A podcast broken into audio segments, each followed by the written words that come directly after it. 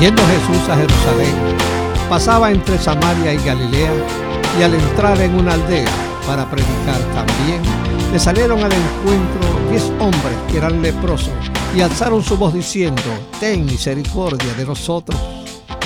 Cuando Jesús lo vio en esa triste condición, tuvo de ellos compasión y una orden él les dio.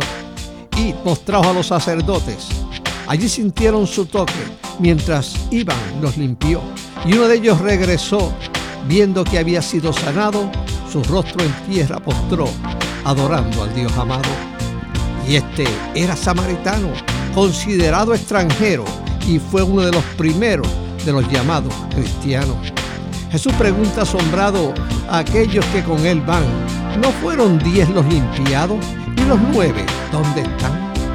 Y el leproso, agradecido que de su lepra fue limpiado, por Cristo es bendecido, pues su fe le ha salvado.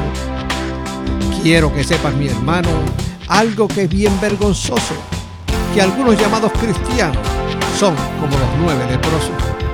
Milagros han recibido y nunca los testifican. Son tan malagradecidos que ni al Señor glorifican.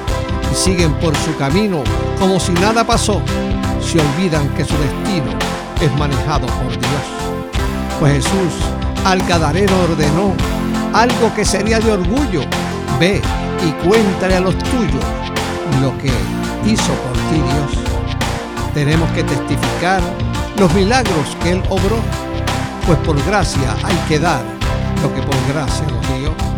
Haz tú como aquel leproso que vino donde Jesús y reconoció su virtud y salió de allí gozoso.